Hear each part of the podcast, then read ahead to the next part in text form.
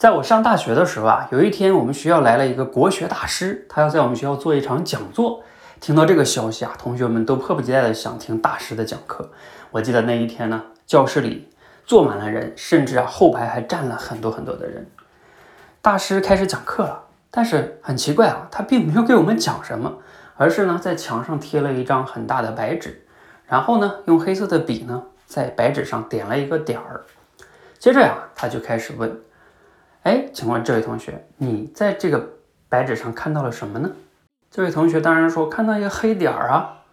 他又去问了几个同学，好多同学都都说看到了黑点儿。这个时候啊，我们都在好奇，他是什么意思呢？明明就是有个黑点儿吗？没想到啊，这时候大师说：“你们在这么大一张白纸上看到的只是黑点儿吗？没有看到那么多空白的白色的区域吗？”这个呀，就像我们在现实生活中，我们无论是看自己还是看他人，难道你只看到别人的缺点吗？看不到优点吗？我们在生活跟工作中，我们往往都能看到的，往往都是困难、阻碍吗？我们就不看不到那么多的机会吗？所以啊，这个就是世界到底是什么样的，并不是完全客观的，往往是我们自己看到了什么，你就真正的相信什么，你就相信世界就是那样的。所以我们要学会调整自己的关注点，看到更多的可能性，而不仅仅是看到那些障碍。